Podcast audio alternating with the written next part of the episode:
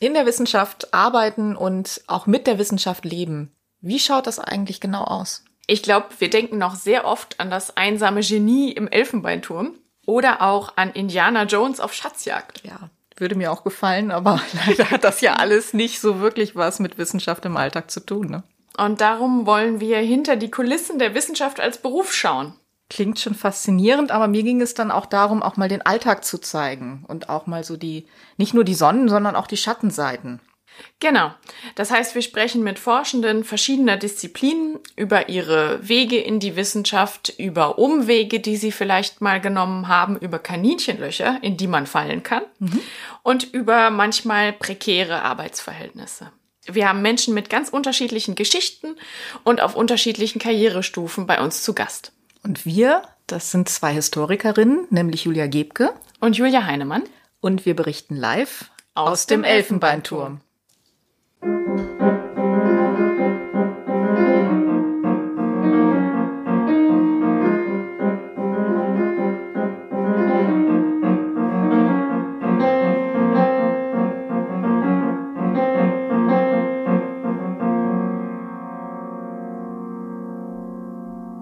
Wir sind nochmal per Video zusammengeschaltet. Diesmal ist es äh, die Connection Dormagen, Wien und Hannover.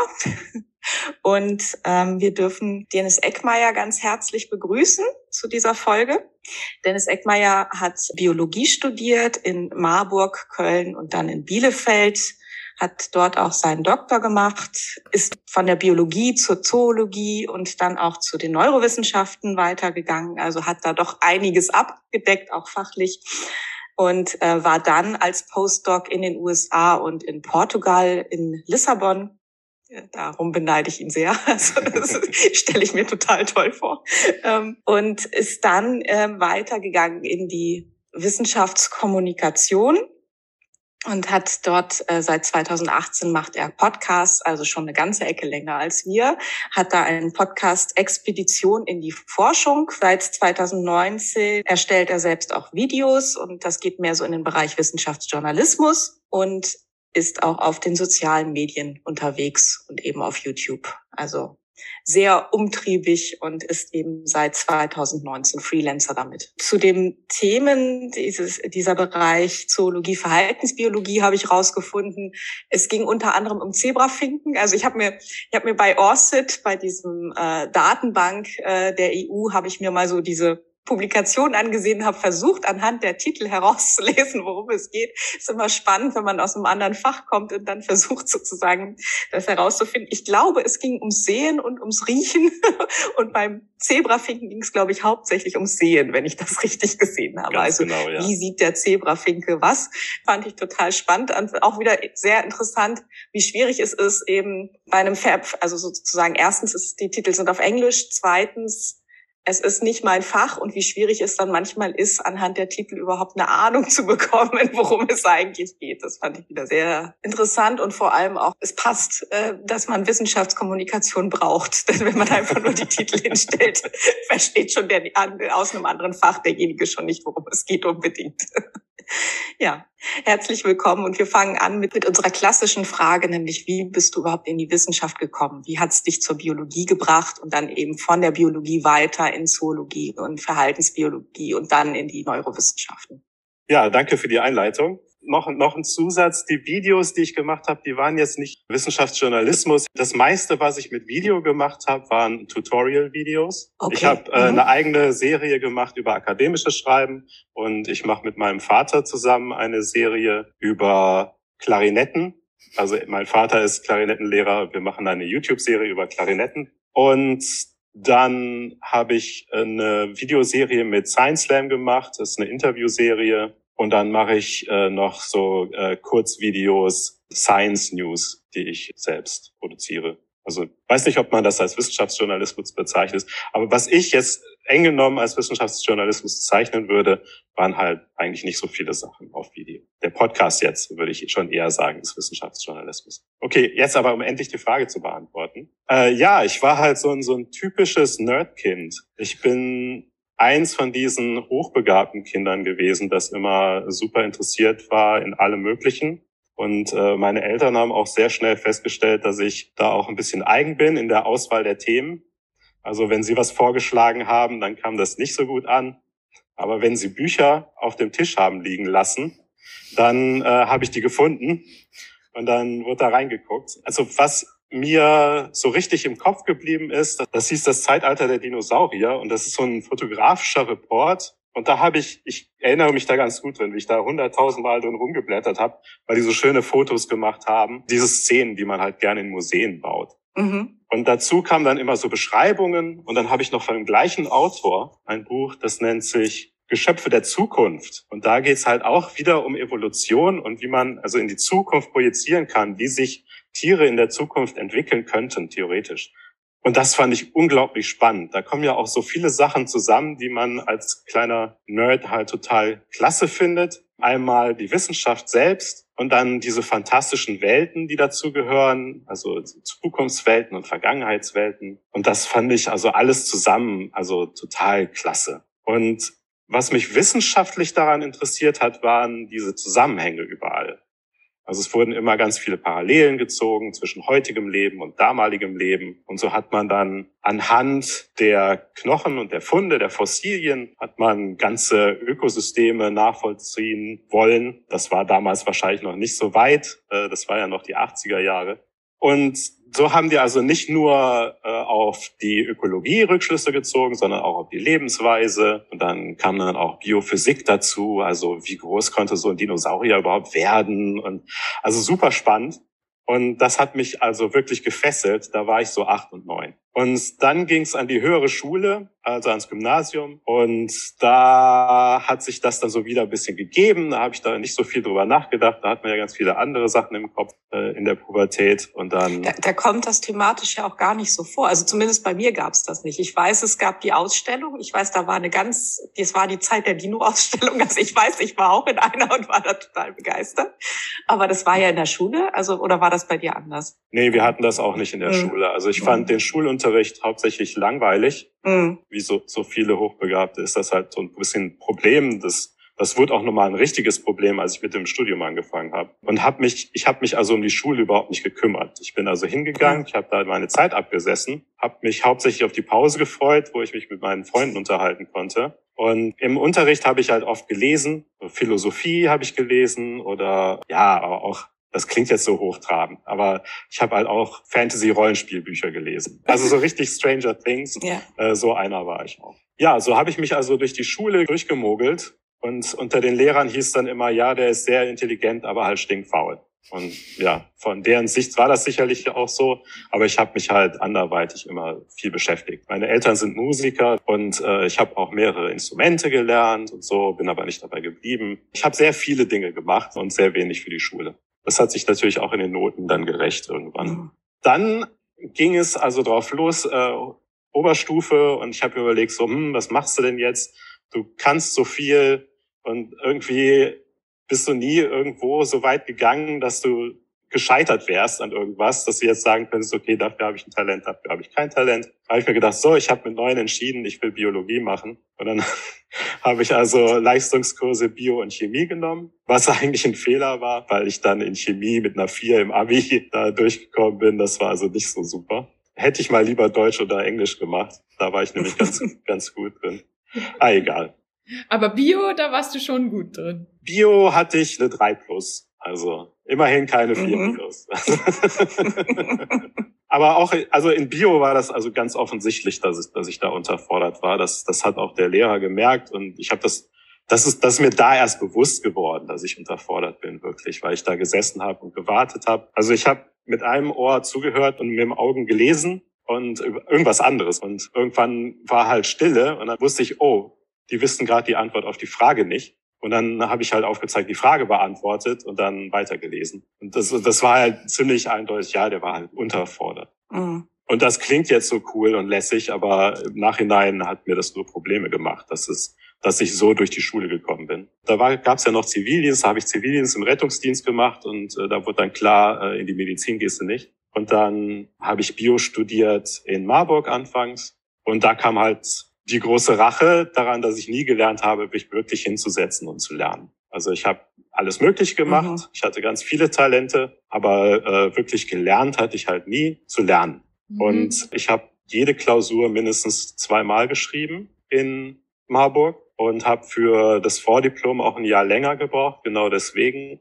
Und ich weiß noch, da gab es einen Moment, da war ich einfach nur fertig. Also es ging um mein BAföG, äh, Ende des zweiten Semesters. Und ich hatte in sechs Monaten irgendwie neun Scheine gemacht und den letzten habe ich nicht gekriegt. Das war Botanik, wo dann der Professor zu mir hinkam. Das war irre. Also ich, das war halt so stressig, dass ich äh, am Abend vorher nicht mehr lernen konnte und mir stattdessen gesagt habe, so, jetzt trinkst du Wodka. Dann bin ich stockbesoffen zu der Prüfung gegangen, habe die natürlich total verpatzt und dann hat der Professor, es war ein anderer Professor, nicht der, bei dem ich die Prüfung hatte, sondern äh, ich hatte so einen Tutor-Professor. Der hat mich dann da abgefangen und gefragt, ob Bio denn was für mich wäre. Und ich habe mir nur gedacht, der Mann hat keine Ahnung. Weil mein Problem war nicht das Fach. Mein Problem war, dass ich mit Lernen und mit dem System nicht klargekommen bin. Die Art zu fragen, dass sie halt wirklich genau die Worte hören wollen, die sie irgendwann mal haben fallen lassen und so. Das war halt alles nicht. Äh, so hat mein Gehirn nicht funktioniert. Das ist auch jetzt noch so. Aber das war eine harte Lektion. Mhm. Das klingt ähm, auch sehr, ja, also auch nach einer Zeit, in der du recht verloren warst, wahrscheinlich. Ja, also ich, also ich habe ja in dem, im, als Teenager hatte ich mir angewöhnt, unglaublich viele Hobbys zu haben. Ich hatte ja so fünf, sechs Hobbys gleichzeitig und das ging auf einmal nicht mehr. Und ich kam mir wirklich so vor, so, das ist ja dann total furchtbar, wenn ich immer nur Bio machen kann. Und äh, ja, das hat mich schon mitgenommen. Das war schon eine gewisse Krise, die mhm. ich dann durchgemacht habe, persönlich, auf jeden Fall. Aber wie, also du bist ja weitergegangen offensichtlich. Also du bist ja, sogar ja. weitergegangen äh, bis zur Doktorarbeit und darüber hinaus. Und Richtig, ja. Also ich habe mich da nicht das? klein kriegen lassen von, mhm. auch wenn ich äh, auch für den Rest meiner Laufbahn überall angeeckt bin mit Professoren, weil die halt andere Erwartungen hatten, als äh, was ich geleistet habe. Aber ich wusste immer, dass ich das kann, dass ich äh, wissenschaftlich denken kann, dass ich logisch denken kann, dass mich das sehr interessiert. Da mein Problem war, dass das nicht ankam bei den Professoren, mit denen ich gearbeitet habe, weil ich dann halt auch manchmal frustriert war wegen irgendwas und äh, das vielleicht auch nicht immer für mich behalten habe, wenn ich es hätte für mich behalten sollen.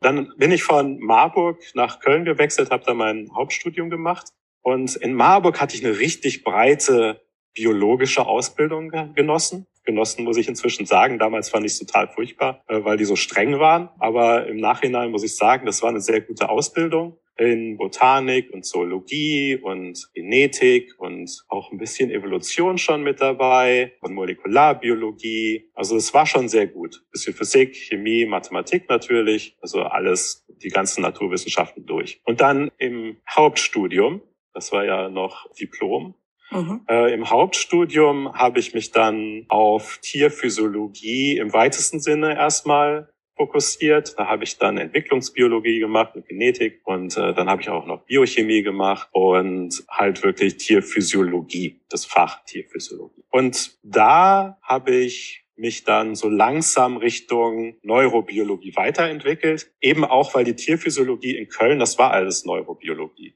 Es waren also hauptsächlich Leute, die an Insekten gearbeitet haben und einer, der an Vertebraten gearbeitet hat, und zwar an Fröschen. Und äh, das hat mich dann sehr interessiert und dann habe ich bei dem dann auch die Diplomarbeit gemacht. In der Zeit in Köln habe ich übrigens auch den Bart Görten kennengelernt. Das ist mein Co-Host jetzt auf dem mhm. neuesten Podcast. Und den Lars Dietrich. Der ist inzwischen Redakteur bei MyLab. Mhm. Den habe ich also damals schon kennengelernt. Der war auch in dem gleichen Labor Diplomant, in dem ich dann ein Jahr später auch Diplomant war. Ah ja, okay, ja. So, so entstehen die Verbindungen, ja. Genau. Ja, und äh, dann habe ich also mein Diplom da gemacht. Es war auch eine sehr harte Zeit. Mein äh, Diplomvater und ich, das ging auch nicht so wirklich gut. Und dann war also das Ende der Diplomzeit und ich war echt am Ende. Das war so eine harte Zeit gewesen. Also nicht nur, weil, weil viel Arbeit, sondern halt auch äh, psychisch wegen des Stresses da in dem Labor. Und dann wusste ich nicht, was machst du jetzt? Dann habe ich mich äh, arbeitslos gemeldet und ja, hm, und dann plötzlich meldet sich besagter Bart Görten bei mir per Skype zusammen mit dem Moritz Pähler, äh, der auch zur gleichen Zeit fertig geworden ist. Das ist ein gemeinsamer Freund von uns. Und die haben mir dann ins Gewissen geredet, weil ich tatsächlich, obwohl ich so eine furchtbare Erfahrung gehabt hatte in Köln, darüber nachgedacht habe, in dem Labor zu bleiben und an, auf einer Viertelstelle sogar eine Doktorarbeit zu machen. Das ist apropos, völlig absurd aus heutiger Sicht. Apropos das, prekäre Arbeitsverhältnisse auf einer ja, Viertelstelle ja. eine Doktorarbeit schreiben. Ja, genau, genau. Ich war halt wirklich nicht mental nicht in einem guten, in einer guten Situation. Und dann wurde ich angerufen halt von Bart und Moritz per Skype und die haben mir ins Gewissen geredet und der Bart hat gesagt, so hier, ich bin in einem Labor, habe ich gerade angefangen, meine Doktorarbeit und ich bin jetzt in Bielefeld die suchen jemanden, der eine Kollaboration macht zwischen unserem Labor, die arbeiten an Insekten, und einem anderen Labor, das an Vögeln arbeitet. Ich so, boah, das ist ja eigentlich eine geile Stelle. Mhm. Und dann habe ich mich da beworben und wurde sofort, also direkt am Ende meines Vortrags haben die schon gesagt, dass sie mich haben wollen. Und das war ja schon mal sehr erfreulich. Mhm. Und dann habe ich halt meine, meine Promotionsstelle in Bielefeld angefangen. Ja, also ich war auf diesem von der Deutschen Forschungsgemeinschaft mhm. geförderten Projekt. Das hatten meine Betreuer schon eingeworben. Und das lief für zwei Jahre und dann habe ich da zwei Jahre dran gearbeitet. Aber wie das in den Neurowissenschaften gerade bei Wertebraten ist, war nach zwei Jahren halt noch nicht viel passiert. Also ich hatte sehr hart gearbeitet, aber die Datenlage war halt trotzdem noch nicht gut und teilweise auch die falschen Daten, das kann auch passieren. Und da hat mein Chef gesagt, so ja, hier, wir müssen den nächsten Antrag verlängern, jetzt hau mal rein. Ne, ich brauche jetzt hier Daten. Und dann habe ich drei Monate, 70 Stunden die Woche gearbeitet, um das hinzukriegen und hab, bin voll in den Burnout reingerannt. Mhm. Und dann meinte mein Chef, upsie, dann hat mich erstmal in Urlaub geschickt und dann war ich halt zwei Wochen, habe ich gar nicht gearbeitet und dann habe ich nochmal drei Monate Halbzeit gearbeitet und in der Zeit haben dann mit die Betreuer mit dem, was ich halt hatte und was, was sie hatten, den äh, Verlängerungsantrag eingereicht. Das war natürlich alles ein bisschen spät. Und dann ist also mein Vertrag ausgelaufen, bevor die Bewilligung für die Fortsetzung des ursprünglichen Vertrags reingekommen ist. Man musste sich also zwischendurch drei Monate auf einem Administrationsvertrag arbeiten, wo ich also einer Research Group, also es sind mehrere verschiedene Labors, die zusammen einen großen Antrag stellen um dann zusammen an einem Thema zu arbeiten. Und dann habe ich für die den Antrag im Prinzip formatiert und zusammengestellt und so, dass das alles schön einheitlich aussieht und so. Dafür habe ich dann gesorgt. Und das waren dann die drei Monate und dann habe ich wieder auf meiner normalen Stelle weiterarbeiten können. Und das habe ich dann noch anderthalb Jahre oder so gemacht. Also insgesamt hat meine Doktorarbeit vier Jahre gedauert. Also es klingt jetzt so, dass es war irgendwie vieles war immer mal wieder schwierig und du hast auch mit vielen Dingen immer wieder gehadert und du bist aber irgendwie immer so einen Schritt weiter gegangen. Gab es eine bewusste Entscheidung irgendwann, ich mache eine Doktorarbeit und Wissenschaft ist das, was ich auf jeden Fall weitermachen möchte oder hat sich das ergeben? Ja, das ergibt sich so ein bisschen aus den Problemen, die ich in der Schule schon hatte, wo ich also immer unterfordert war. Und ich hatte das Gefühl, mit der Wissenschaft habe ich etwas gefunden, was mich immer intellektuell ausreizt. Also man kann immer so weit gehen bis zur Grenze. Es gibt wahrscheinlich keinen Menschen, der von Wissenschaft unterfordert sein kann, weil es immer noch einen Schritt weiter geht. Und das hat mich eigentlich sehr zufriedengestellt. Also das fand ich einmal toll. Und auch die Thematik, also Neurowissenschaft ist ein unglaublich breites Feld. Man trifft sehr viele Menschen, die zur Neurowissenschaft kommen, aus ganz unterschiedlichen Richtungen, teilweise sogar aus den Wirtschaftswissenschaften, natürlich aus der Psychologie, aus der Biologie, aus der Mathematik, aus der Informatik, wenn wir über künstliche Intelligenz sprechen. Machine Learning zum Beispiel basiert auf einem Prinzip aus der Neurowissenschaft. Und ja, also das war schon immer das, was ich machen wollte. Also Wissenschaft in dem Sinne, den Teil von Wissenschaft fand ich eigentlich immer ganz toll. Ich fand auch im Gegensatz zu vielen anderen, die wollten dann im Labor stehen und, und Experimente machen. Das fand ich immer sehr frustrierend, weil das immer dasselbe war. Und ich wollte lieber ständig neue Projekte aufreißen und die auch formulieren. Und das war dann auch das, was mich in der Postdoc-Zeit so ein bisschen runtergerissen hat, weil ich das Gefühl hatte, ich komme nicht vorwärts. Ich hatte das Gefühl, ich bin immer noch wie in der Doktorarbeit, hauptsächlich im Labor und versuche irgendwie Daten daran zu kriegen. Aber ich komme nicht aufs nächste Level. Und äh, das war, das war halt ein. Und wie verlief dann der Weg in die Wissenschaftskommunikation? War das so ein schleichender Übergang oder war das sehr so eine klare Entscheidung, so jetzt gehe ich dahin? Also ich würde das ah, so teils, teils irgendwie. Mhm. Als Postdoc habe ich angefangen in einer Gruppe, das war noch in den USA, in einer Gruppe habe ich mich da engagiert, die Vorträge für die Laien am Institut gemacht haben. Also die Leute, die keinen wissenschaftlichen Hintergrund haben, aber am Institut arbeiten, die Administration zum Beispiel, aber auch die Leute, die in der Küche stehen oder so. Für die haben wir eine Serie gemacht. Und da habe ich also meine ersten zwei Vorträge für Laien gehalten. Dann habe ich noch einen Vortrag gehalten für Highschoolers und die äh, hatten das gewonnen. Die waren also die besten Schüler auf Long Island ja. und die durften dann dahin kommen. Okay, das ist, das ist ein dankbares Publikum, ja, ja, ja aber auch anspruchsvolles Fall. wahrscheinlich. Ja, auf jeden Fall. Aber da, ich meine, das wäre ich gewesen vielleicht, ne, wenn mhm. ich, also hätte ich mich angestrengt. Aber so auf dem äh, intellektuellen Niveau waren die wahrscheinlich, wie ich als Teenager. Und ähm, deshalb habe ich mich auch nicht so zurückgehalten, wie ich das vielleicht bei dem äh, erwachsenen Laienpublikum gemacht hätte. Und äh, ja, das war, das war toll. Also ich habe da viel erklären können und ich glaube, die haben es auch alle verstanden. Und ja, nee, das, das war klasse. Und ich weiß noch genau, die eine, die saß da wirklich mit dem offenen Mund am Ende. Also das, das hat Spaß gemacht. Ja. ja. Ja, und dann bin ich von New York nach Lissabon gewechselt und da habe ich mich dann auch ein bisschen engagieren wollen in der Richtung. Und dann habe ich den Social Media Account von Postdocs und Doktoranden geführten Wissenschaftskommunikationsprojekt betreut. Und gleichzeitig, also ich hatte auch schon in den USA angefangen, auf Twitter. Da habe ich aber jetzt nicht in dem klassischen Sinne Wissenschaftskommunikation betrieben, sondern mehr so wissenschaftlichen Austausch mit anderen Neurowissenschaftlern. Da ging es auch schon mal heiß her. Es war eigentlich ganz nett. Und dann, als ich dann in Lissabon war, und dann kam 2016 die Brexit-Wahl. Und da wurde schon ziemlich deutlich, wie der Populismus auf dem Vormarsch ist. Und dann kam die Wahl von Trump und dann ging es ja richtig rund. Der Trump ist ja ein ganz klarer Populist und auch ganz eindeutig ist ihm völlig egal, was die Wissenschaft sagt, wenn es gegen seine Wirtschaftsinteressen verstößt. Und entsprechend hat er dann Anfang Januar 2017 alle Informationen über Klimawandel von der, von der Seite des Weißen Hauses entfernen lassen. Und der hat ja auch noch so ein paar andere Sachen angeleiert, die also Klimaschutz untergraben sollten. Und dann kam erst der Women's March und dann haben die Wissenschaftler gesagt, okay, jetzt sowas müssen wir auch machen. Das äh, wird dann ganz heiß diskutiert, erst in den USA und dann haben sich auch international immer mehr Leute geregt, die gesagt haben, so, hm, eigentlich ist es bei uns vielleicht nicht ganz so krass, aber es gibt auch bei uns antiwissenschaftliche Tendenzen in der Bevölkerung. Und dann haben sich halt immer mehr international zusammengesetzt und gesagt, wir machen jetzt hier so Satelliten March for Sciences. Und ich habe mir gedacht, so das muss ich auch irgendwie machen. Und dann hatte ich mich schon aufgerafft und gesagt, so ja, hier, ich frage jetzt mal im Champollion an, das ist die äh, Foundation, für die ich gearbeitet habe, ob nicht die Leute da auch sowas machen wollten. Und an dem Tag hat jemand anders dasselbe gemacht. der, der ist mir zuvor gekommen. Das war der Eric DeWitt.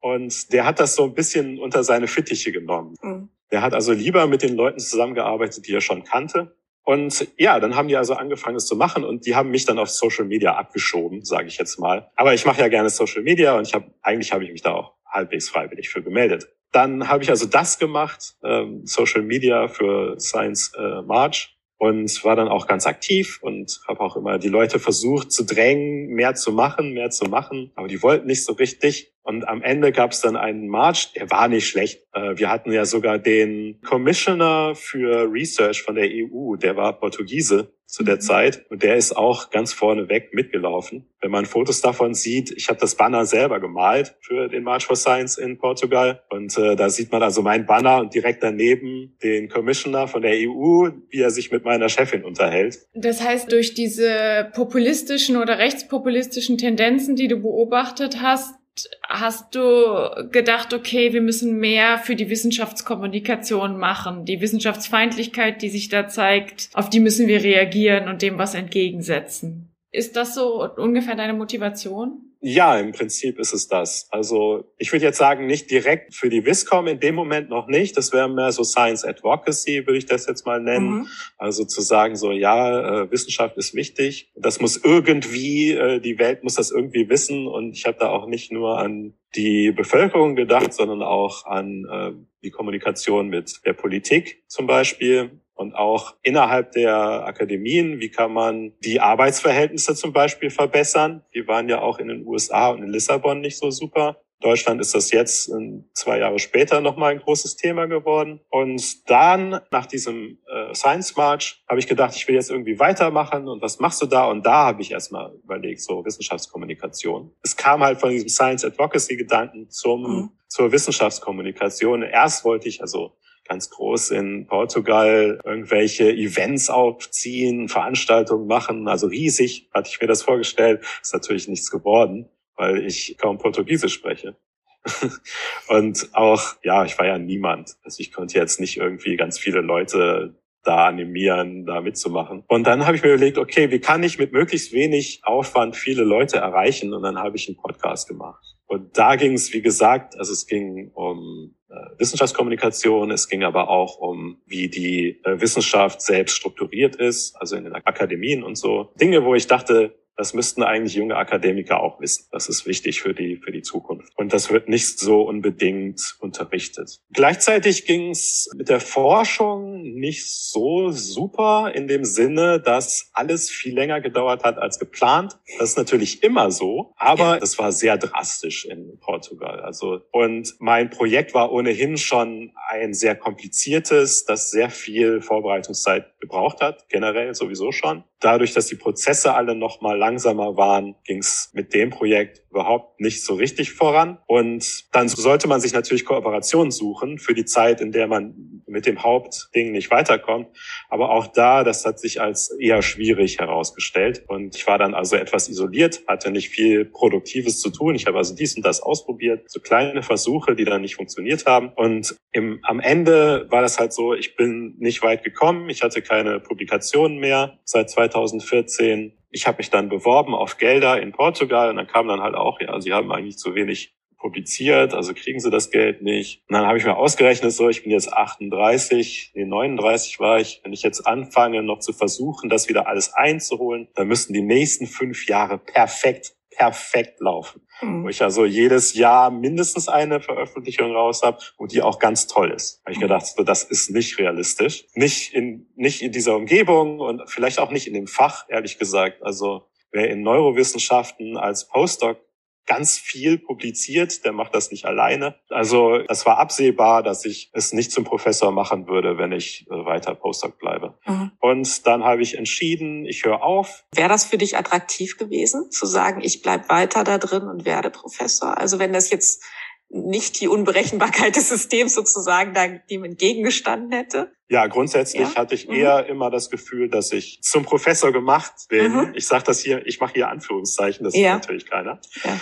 Einfach weil mich, also ich bin ganz bewusst mit der Vorstellung in den Postdoc gegangen, dass das die Karriere Trittleiter mhm. zum Professor ist. Ja. Bin also nicht einfach irgendwie in der Forschung geblieben, weil ich mir gedacht habe, so ja, ist ja ganz nett und ist ja ganz cool. Ich mache jetzt irgendwie weiter und am besten bleibe ich mein Leben lang im Labor stehen ja. und habe mit allem anderen nichts zu tun. Das war ja bei mir anders. Ich wollte ja Professor, ich wollte Professor werden ich wollte Leute ausbilden, ich wollte Vorlesungen halten, mhm.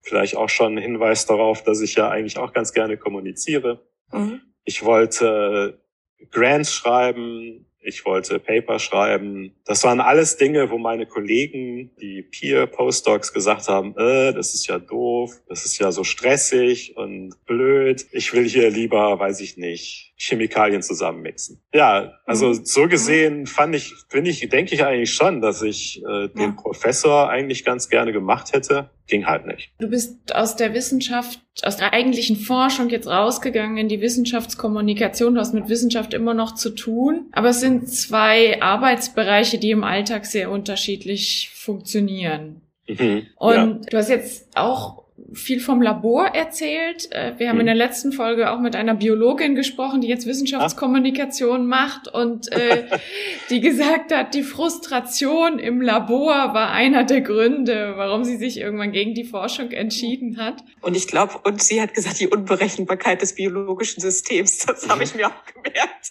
das, dass immer genau. was anderes macht. Das unterschreibe ich sofort. Ja. Also kannst du ein bisschen erzählen, wie so ein Arbeitsalltag im Labor ausgesehen hat. Also wie wirklich so ein Tag im Labor, was macht man da konkret? Als Historikerin können wir uns das sehr schwer vorstellen, was man da eigentlich macht. Und dann eben im zweiten Schritt, wie, wie sich dein Arbeitsalltag jetzt geändert hat.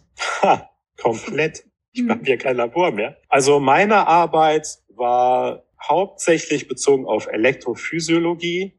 Das heißt, ich habe mit Elektroden Gehirnsignale von Mäusen beziehungsweise in der Doktorarbeit Zebrafinken abgeleitet. Und das ist ja schon mal Tierversuche. Mhm. Das ist auch nicht immer schön. Das ist äh, messy. Das macht man aus Überzeugung, weil man sonst nicht an die Daten kommt.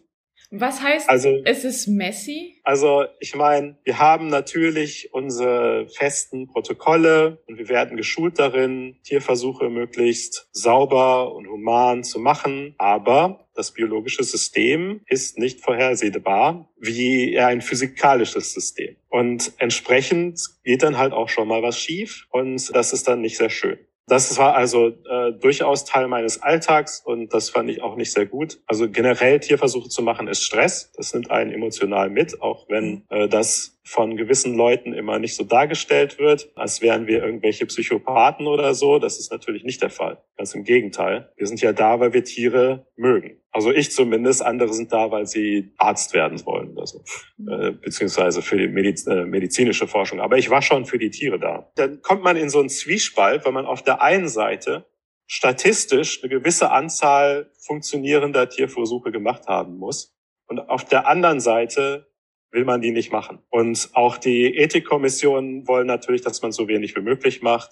Und es ist halt super hart, richtig gut auswertbare oder interpretierbare Daten zu bekommen, wenn man gleichzeitig diese Constraints hat. Einmal, man will nicht so viele Daten erheben und das biologische System ist äh, tricky und man braucht genug Daten, die auch sauber aussehen am Ende. Das heißt, ich habe unglaublich viel Arbeit in die Konzeption von den Versuchsapparaturen gesteckt. Also ich habe ja sehr technisch gearbeitet. Ich habe also äh, Tiere bei ihrem Verhalten gefilmt und Tonaufnahmen gemacht und gleichzeitig Elektrophysiologie gemacht, beziehungsweise auch Imaging. Das ist also, wenn man sich fluoreszierende Neuronen anguckt durch ein Mikro Mikroskop und so. Eigentlich habe ich mehr in Ingenieursarbeit gemacht, um diese Apparaturen alle so hinzubekommen, wie ich sie haben wollte, als dann Tierversuche. Ich habe also Apparaturen aufgebaut, in denen sich die Tiere dann bewegen sollten oder verhalten sollten. Und das musste dann koordiniert werden mit der Aufnahme des Verhaltens, wie gesagt, mit Video oder mit Ton.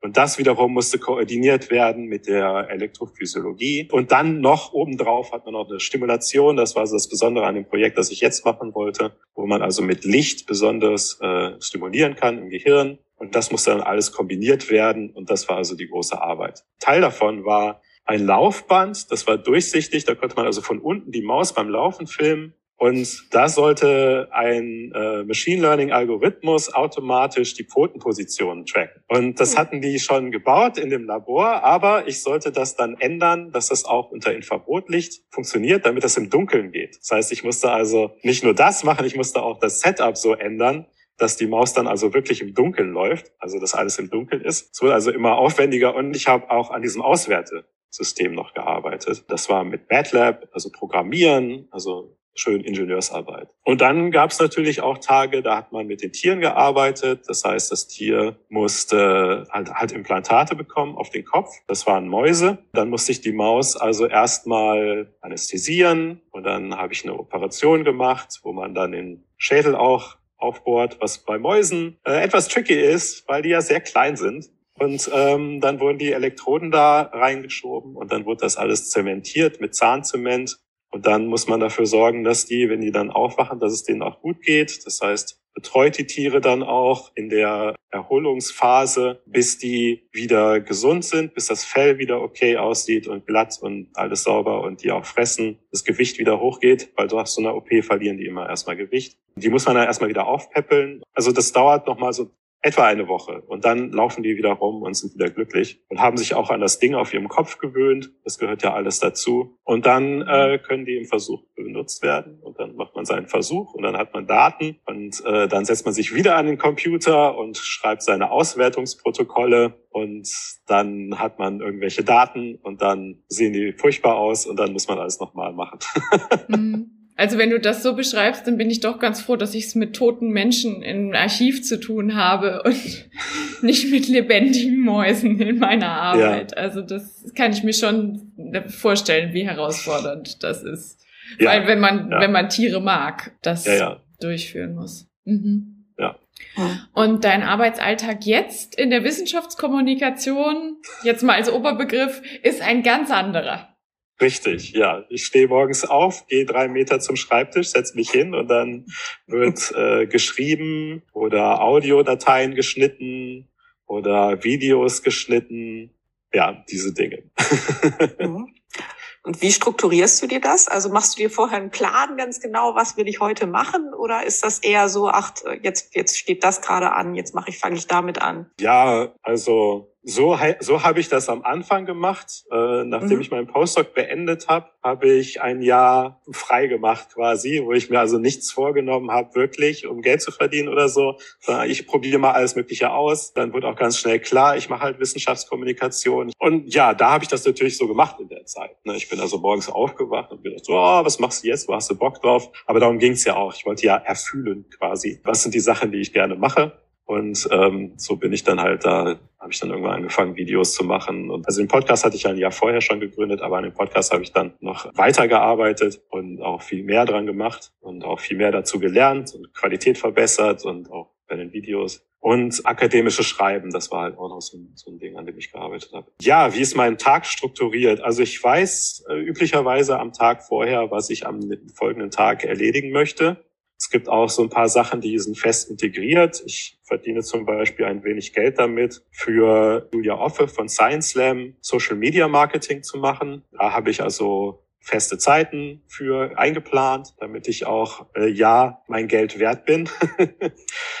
dann gibt's das Projekt, das ich mit meinem Vater zusammen mache. Das ist dann ein Tag die Woche, ist also fest. Da wird also morgens gefilmt und dann den Tag über äh, mache ich das Video fertig und am nächsten Tag wird es dann veröffentlicht. Die anderen Sachen, das sind halt meine eigenen Sachen da bin ich auch ein bisschen freier mit. Und da muss ich sagen, das ist schon ein bisschen problematisch. Also manchmal ziehen sich die Sachen viel länger hin, als sie sollten. Was ich so versuche, ist, mir feste Zeiten vorzunehmen, an denen ich bestimmte Dinge tue und mir das dann anzugewöhnen. Das geht dann immer eine Weile gut und dann verläuft das wieder im Sande und dann äh, habe ich irgendwie drei Monate, wo alles ganz schrecklich ist und dann versuche ich mich wieder zusammenzurappeln, aber das ist halt so. Und das ist auch jedes Mal anders. Also ich komme, mhm. ich verfall, ich versuche nicht immer auf den gleichen ursprünglichen Plan zurückzukommen, weil der hat ja offensichtlich nicht funktioniert. Also, also ich, ich, ich, ich kenne das, immer mal ein neues System ausprobieren. Das ist ja, genau. kommt mir bekannt vor, ja. Ja, ja, genau.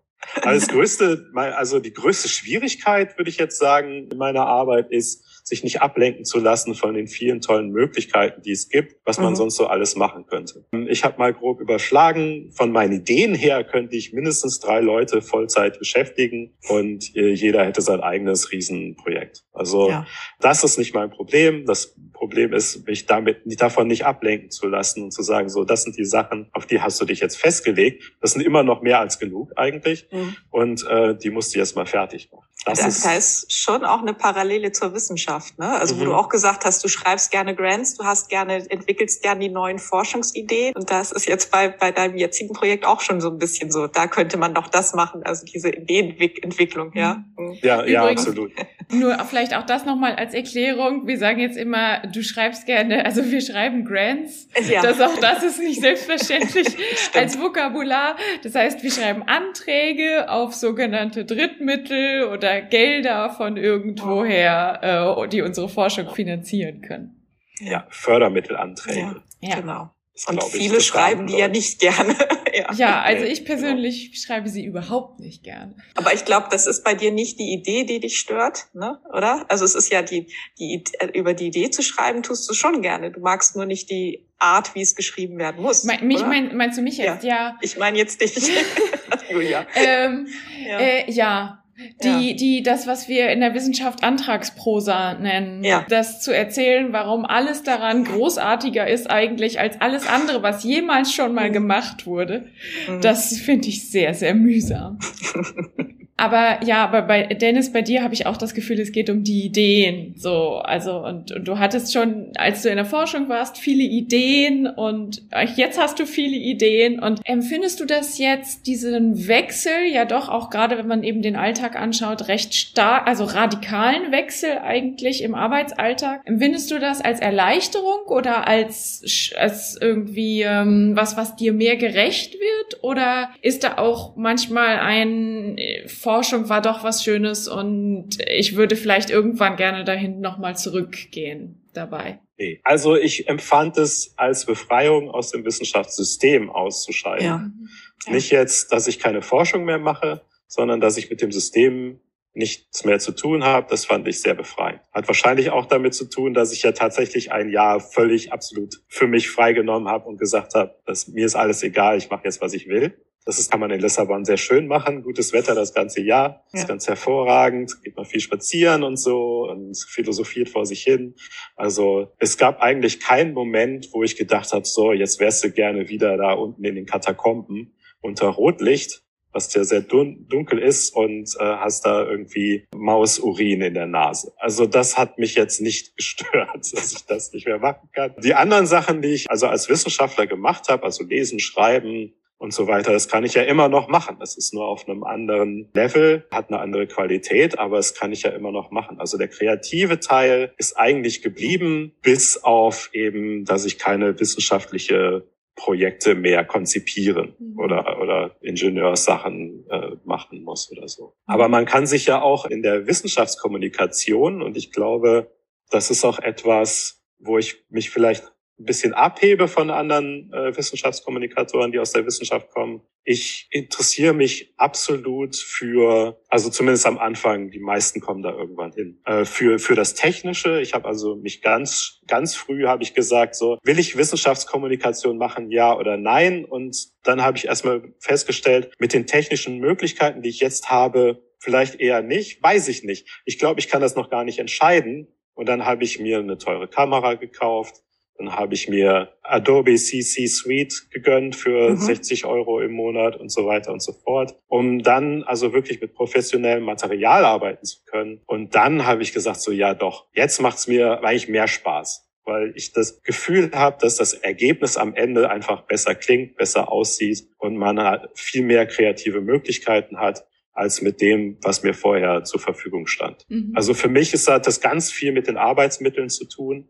Und ich lerne auch gerne die Fertigkeit. Also äh, wie nimmt man Audio auf, wie nimmt man Video auf, wie macht man das Licht. Ja, diese Dinge finde ich also sehr spannend. Und dann habe ich also immer irgendwas zu tun, wo ich mich weiterbilden kann, wo jetzt die wissenschaftliche Vorbildung nicht ausreicht. Und dann mhm. natürlich die Wissenschaftskommunikation selbst als Profession. Kommunikation ist ja ein sehr, eine sehr alte Profession, sage ich jetzt mal, seit es die Menschheit gibt im Prinzip. Und da gibt es viel zu lernen, mhm. viele Techniken und es ist auch ganz interessant. Und tatsächlich als Wissenschaftler fand ich das immer doof, aber inzwischen finde ich sogar Marketing ganz spannend. Vielleicht auch, weil ich als Neurowissenschaftler auch viel mit, mit so Sachen wie Awareness zu tun hatte, also mit Aufmerksamkeitssteuerung und sowas. Und da ist das auch ganz, ganz cool. Also es gibt äh, in der Kommunikation auch viele Sachen, wo man sich über das reine Vermitteln hinaus engagieren kann und wo man also wirklich vielfältig Fähigkeiten lernen kann. Und ja, das ist einfach spannend, jedenfalls jetzt noch.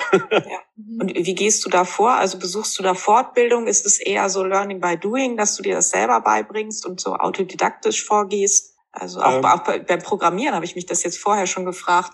Ähm, ist das eh Teil der Arbeit? Hat man das im Studium gelernt oder hast du gesagt, ich mache das jetzt und lerne mir das, lerne mir das jetzt selber? Also ich habe mir das selbst beigebracht, ja. das Programmieren ja. schon in, vor dem Vordiplom äh, im Grundstudium, weil ich mir gedacht habe, das ist eine nützliche Fähigkeit, solltest du eigentlich können. Mhm. Und das hat sich ja tatsächlich mehrere Jahre später als sehr nützlich herausgestellt, weil einer der Einstellungsgründe für meine Doktorarbeit war, dass ich mich mit Programmierung auskenne. Ja. Mhm. Und äh, auch in der Diplomarbeit hat mir die Programmierung schon geholfen. Das war etwas, das war, also ich weiß nicht, wie es heute ist, aber damals, Anfang der 2000er, hat man das absolut nicht im Biologieunterricht gehabt äh, an der Uni sollte mhm. man haben. Inzwischen bin ich auch der Meinung, man sollte auch andere Dinge äh, lernen. Auch als Naturwissenschaftler sollte man Wissenschaftsgeschichte kennen, Wissenschaftsphilosophie, ja. äh, Erkenntnistheorie, diese Dinge sollte man zumindest so weit verstanden haben, dass man versteht, wieso es Wissenschaft in der Form überhaupt gibt und warum die in der Form gemacht werden muss und warum man eben nicht einfach sich hinsetzen kann, zwei Stunden meditieren und dann hat man das Universum verstanden. Wieso das nicht geht. Das sind Dinge, die Wissenschaftler wissen müssen, die auch die Leute wissen müssen. Und das ist auch etwas, was ich hoffentlich äh, in meinem Podcast mitvermitteln kann irgendwann. Ich weiß nicht, ob mir das bisher gelungen ist, aber das ist so eins meiner Ziele. Das finde ich sehr spannend. Also als Selbstständiger bist du jetzt auch prekär in gewisser Form. Ist es jetzt einfacher, damit umzugehen, als jetzt in der Wissenschaft prekär zu sein, wo es das System die Bedingungen setzt? Oder ist es trotzdem immer noch schwierig? Also für mich ist es einfacher, weil ich in der ja. Wissenschaftssystem das Gefühl hatte, ich werde gedrängt, also von allen Seiten bedrängt, das System, die Chefs und alle. Ja, alle spielen ja irgendwie mit, hat man das Gefühl. Richtig. Also habe ich das heißt, immer das Gefühl. Ja. Das heißt ja immer freie Forschung, aber das ist ja nicht der Fall. Die akademische Freiheit ist eingegrenzt durch ähm, finanzielle Interessen. Man muss machen, was die Komitees erlauben. Ne? Wenn du Geld haben willst, musst du einen Antrag stellen. Die überlegen dann, ist das gute Wissenschaft oder nicht. Und da sind, kommen dann auch Konzepte, beziehungsweise da werden dann auch Aspekte berücksichtigt, die jetzt nicht rein wissenschaftlich sind, sondern es geht darum, äh, wie viele Paper kommen da raus und wie sicher kommt da ein Paper raus zum Beispiel.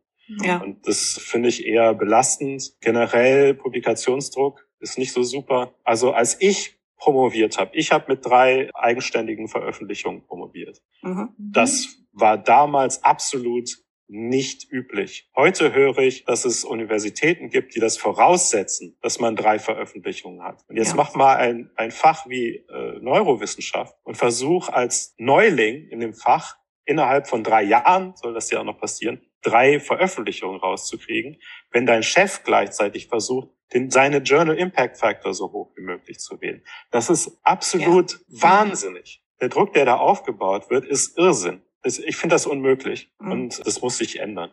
Aber mhm. es gibt unglaublich viele äh, Aspekte daran, die sich ändern müssen am akademischen System. Hinzu kommt noch, dass ich, äh, weiß ich nicht, ob ich jetzt ein Problem mit Autorität habe, ich mache hier wieder Anführungszeichen, oder ob ich einfach ein schlechtes Händchen hatte bei der Auswahl meiner Chefs. Du ähm, klingst für mich nach so einem sehr unabhängigen Geist, wenn ich das mal so formulieren kann. und okay. und ähm, ich glaube, das ist im Wissenschaftssystem manchmal gewünscht, aber eben nicht immer. Und vor allem sind wir, sind wir lange in, in Abhängigkeiten. Ne? Also die Struktur ist ja auch schon so gegeben, dass wir immer einen Betreuer haben, einen Mentor, Mentorin, Gutachter, Gutachterin. Das heißt, wir haben immer irgendjemanden, dem wir, in dem wir in sehr direkten Abhängigkeitsverhältnissen stehen.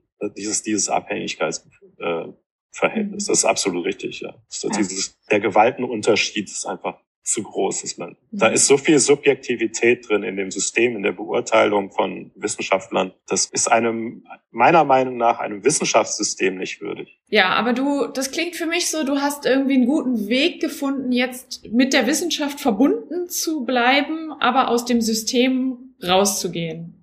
Kann, Richtig, kann man das ja. so sagen? Ja, ja, genau. Also für mich hat es auch damit zu tun, dass ich natürlich nicht will, dass alles mein, all mein Vorwissen nicht mehr, mehr gebraucht wird. Ich möchte natürlich, nachdem ich da 20 Jahre studiert und geforscht habe, dass, dass das nicht alles für nichts war. Aber es, natürlich ist es auch interessant, ist ja auch spannend und dann auch immer wieder mal wieder äh, mit Wissenschaftlern zu sprechen, die dann noch, noch im System sind. Also sich das jetzt von außen anzuschauen, ist auch immer ganz nett. Also das ist, das ist auf jeden Fall eine Sache. Aber man verdient halt auch kein Geld. Also das sollte man sich vorher klar sein. Reich wird man da nicht. Der Weg ist jetzt im Prinzip der des Independent Creators, also auf Deutsch mit Podcasts und YouTube eigenständig Geld verdienen, was äh, natürlich wieder ganz andere Hürden aufbaut, die man dann erstmal schaffen muss. Ne? Also man muss regelmäßig veröffentlichen, man muss immer mit guter Qualität veröffentlichen, weil die Konkurrenz sich ja sehr professionalisiert hat in dem Sektor, auf Social Media, Podcasts, Webvideos. Da sind ja teilweise schon ganze Firmen, die sich so finanzieren. Und ja, das ist halt viel Arbeit. Das ist, also ich denke mal, wie jede andere Entrepreneurarbeit, wo man sich dann erstmal ein Startup aufbauen muss, bis das dann erstmal Geld abwirft, dauert das eine ganze Weile. Und jetzt versuche ich, diesen Podcast aufzubauen. Und äh, weil ich ja auch immer schon gerne Lehre mache, möchte ich jetzt alles, was ich bisher gelernt habe, auch in einen Kurs zusammenfassen, es wird ein Videokurs, der auf Udemy rauskommen wird. Und da möchte ich Wissenschaftlern so einen Überblick geben, wie das denn aussieht und was man da eigentlich bräuchte, um im Internet erfolgreich Wissenschaftskommunikation zu machen. Ich, ich nehme jetzt ein paar Sachen voraus. Ähm, aber mein Tipp so für Wissenschaftskommunikatoren ist halt immer im Team zu arbeiten, so wie ihr das jetzt macht. Also zu zweit schon mal ist schon mal sehr gut ja. ähm, möglichst noch mehr. Und ich empfehle auch immer, so Plattformen sich zu suchen, statt was eigenes aufzubauen, wenn man nicht viel Zeit hat.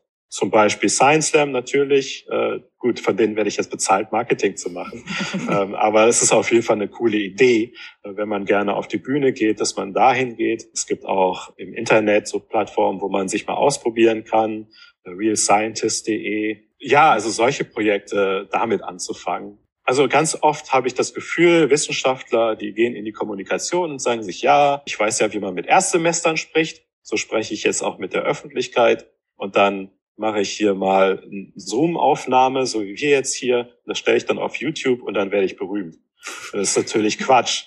Das äh, sehen dann, wenn du Glück hast, äh, 150 Leute, wenn irgendwie deine Institution noch darauf aufmerksam gemacht hat oder so. Aber wenn du nicht aufsatteln kannst auf so ein, so ein bestehendes Format, das ständig immer wieder Inhalte rausbringt, die hochwertig sind und auch vielleicht thematisch alle mehr oder weniger zusammenpassen, dann wirst du nicht gefunden. Dann ist das, äh, dann hast du ein Glas Wasser in die Nordsee geworfen mhm. und hoffst dann, dass irgendwer genau diesen Schluck nimmt. Das ist halt nicht, ja, das funktioniert halt so nicht im Internet. Das sieht natürlich immer so aus, weil ganz viele große Creator in, in Social Media, die sehen halt so aus, als würden die das alles nur so nebenbei machen. Das ist aber nicht so. Mhm. Da steckt viel harte Arbeit dahinter, sich sowas aufzubauen. Dann danken wir dir ganz herzlich, Dennis, dass du da warst, dass du mit uns über deine Arbeit gesprochen hast, dass du auch so offen darüber gesprochen hast, was die Probleme im Wissenschaftssystem sind und äh, wie du da rausgegangen bist, aber auch was die Probleme der Selbstständigkeit sind. Ja, vielen Dank für das Gespräch, hat mich sehr gefreut.